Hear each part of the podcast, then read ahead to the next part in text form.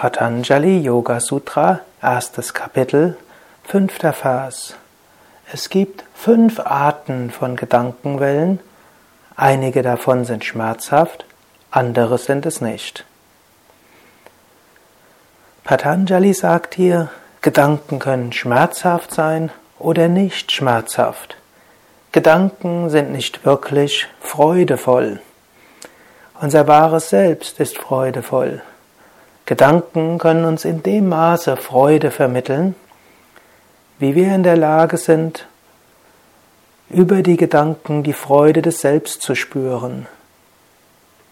Wenn dir heute etwas besonders viel Spaß bereitet, analysiere das einen Moment und werde dir bewusst, es ist nicht wirklich das Ding, das die Freude dir schenkt, sondern in dem Maße, in dem du auf dem Ding konzentriert bist, kann die Freude des Selbst durchscheinen.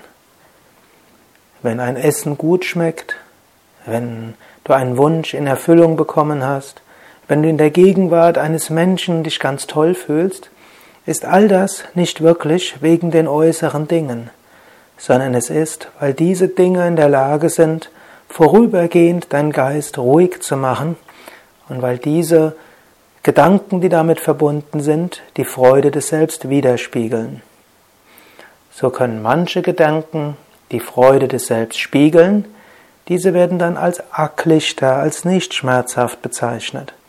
Manche Gedanken dagegen verdunkeln das Selbst und verhindern, dass die Freude des Selbst hindurchdringt. So seid ihr bewusst am heutigen Tag, dass es immer wieder freudevolle Momente gibt, Momente, wo die Freude des höchsten Selbst durchschimmert. Ich wünsche dir dabei viel Inspiration.